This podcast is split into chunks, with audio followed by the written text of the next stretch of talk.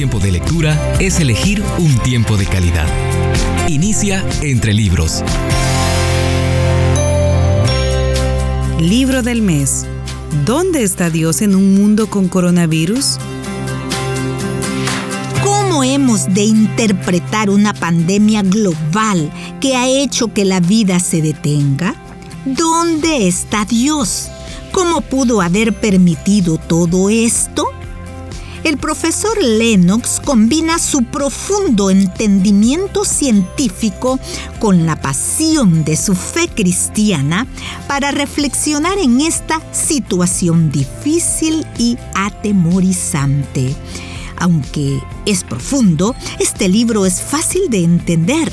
No afirma que tiene todas las respuestas pero ciertamente aborda las preguntas más grandes y te ayuda a entender los retos que todos estamos enfrentando. Estas son palabras del doctor Peter Saunders, CEO del International Christian Medical and Dental Association.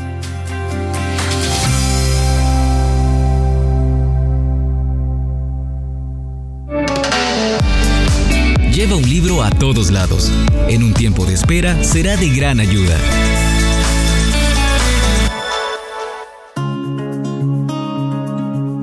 Retomo la lectura de este libro. ¿Dónde está Dios en un mundo con coronavirus? Uno de los propósitos del escritor es enviar un mensaje de esperanza en medio del desconcierto que la pandemia del COVID-19 ha generado. Me traslado hoy hasta el capítulo 5, Evidencia de Amor.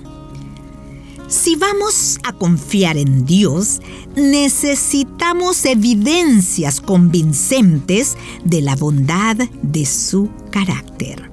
Por eso ahora quiero pedirte que escuches el fundamento de la enseñanza cristiana, ya sea que conozcas esta enseñanza o que sea nueva para ti, y que trates de entenderlo antes de concluir que la fe en Dios es incompatible con la existencia del coronavirus o de cualquier pandemia, enfermedad o ruptura del mundo natural.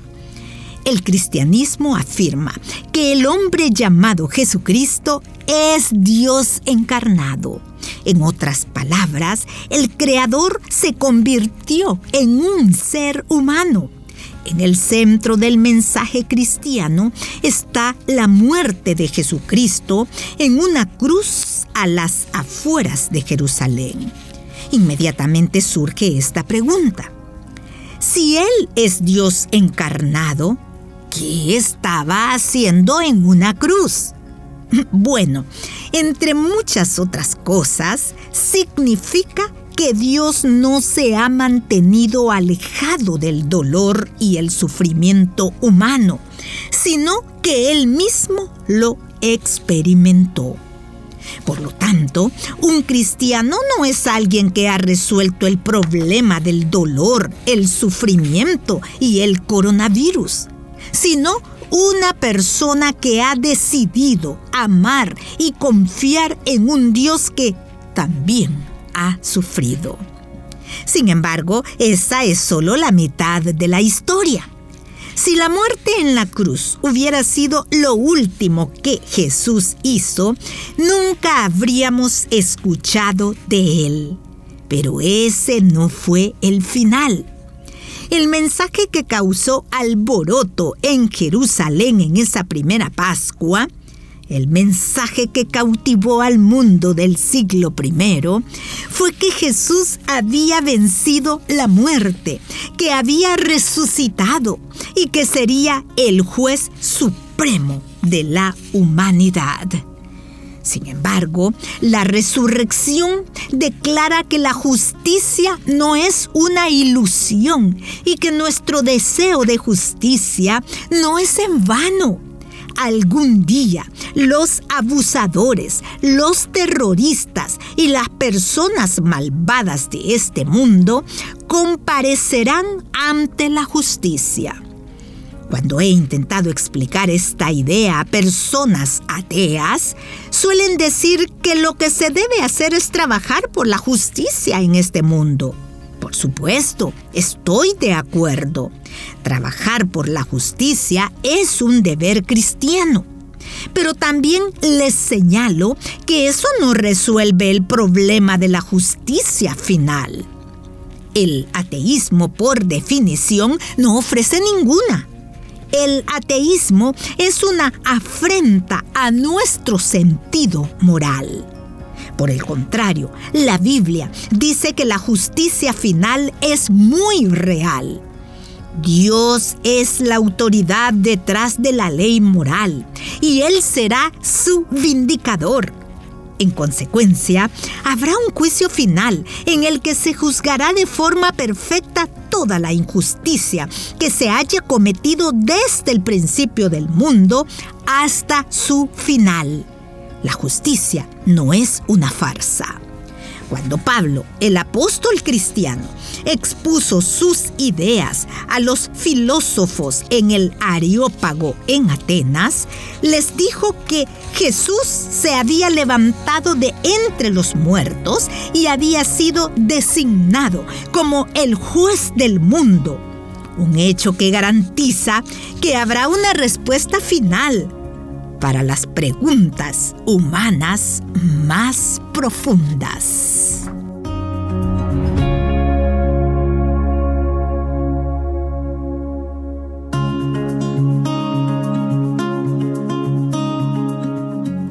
Alentador es saber que el hecho que Jesucristo, levantado de los muertos y quien ha sido designado como el juez del mundo, este maravilloso hecho garantiza, dice el escritor, una respuesta final para las preguntas humanas frente al dolor.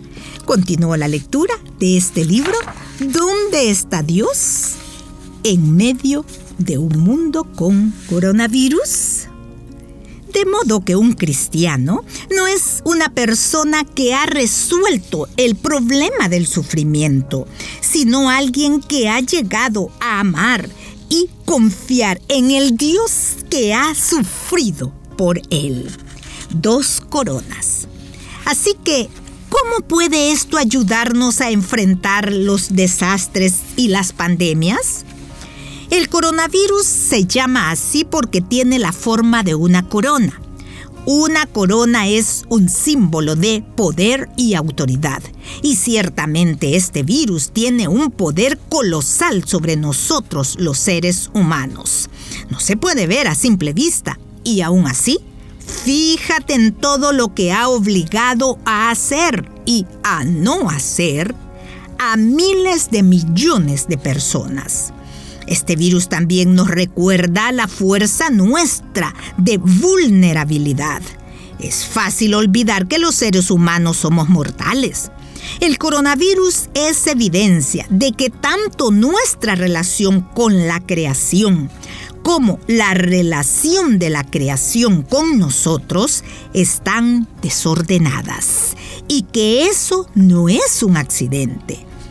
Pero la esperanza se encuentra en otra corona. La corona de espinas que le pusieron a Jesús en la cabeza antes de su ejecución. Esa corona nos muestra lo profunda que es la separación entre la criatura y el Creador. La tierra es creación de Dios, no la creamos nosotros. Aunque queremos ser sus dueños, no lo somos. Solo somos inquilinos y mayordomos imperfectos. Muchos de nosotros hemos complicado nuestra propia vida e incluso la de los demás. Y eso sin hablar de lo que le hemos hecho al planeta. No puede haber dos paraísos para los seres humanos, uno en comunión con Dios y otro sin Él. El coronavirus está destruyendo muy rápidamente la ilusión de que podemos lograr la perfección en la Tierra y está convirtiendo nuestra indiferencia inicial en miedo, frustración e ira. En un mundo roto, dañado por las consecuencias del pecado, el dolor y el sufrimiento son inevitables. Tal vez habíamos huido de esta realidad hasta que llegó el coronavirus para arrasar al mundo entero. Ya no podemos ignorarla, ni tampoco ignorar las grandes preguntas que plantea sobre la vida y la muerte. Las siguientes son palabras de C.S. Lewis. Podemos ignorar incluso el placer, pero el dolor insiste en que le prestemos atención. Dios nos susurra en nuestros placeres, habla a nuestra conciencia, pero nos grita en nuestro dolor. Este es su megáfono para despertar a un mundo sordo. Finaliza la cita de C.S. Lewis. Quizás el coronavirus sirva como un gran altavoz que nos recuerde la estadística definitiva, que 10 de cada 10 personas morirán si esto nos lleva a mirar al Dios que quizá hemos ignorado durante años, quien llevó una corona de espinas para que pudiéramos reconciliarnos con Él y para darnos entrada a un mundo nuevo y restaurado, más allá de la muerte, el coronavirus, a pesar del caos que ha desatado, habrá cumplido un propósito muy saludable.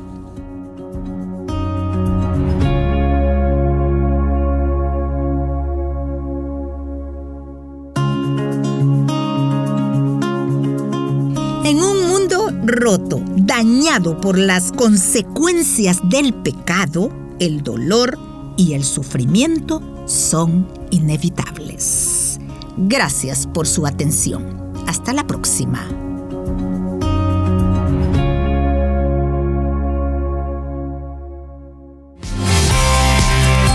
Conviene elegir tiempo de calidad. Nos conviene la lectura. Búscanos en Facebook, arroba entre libros radio. Esta es una producción de CCRTV, Corporación Cristiana de Radio y Televisión.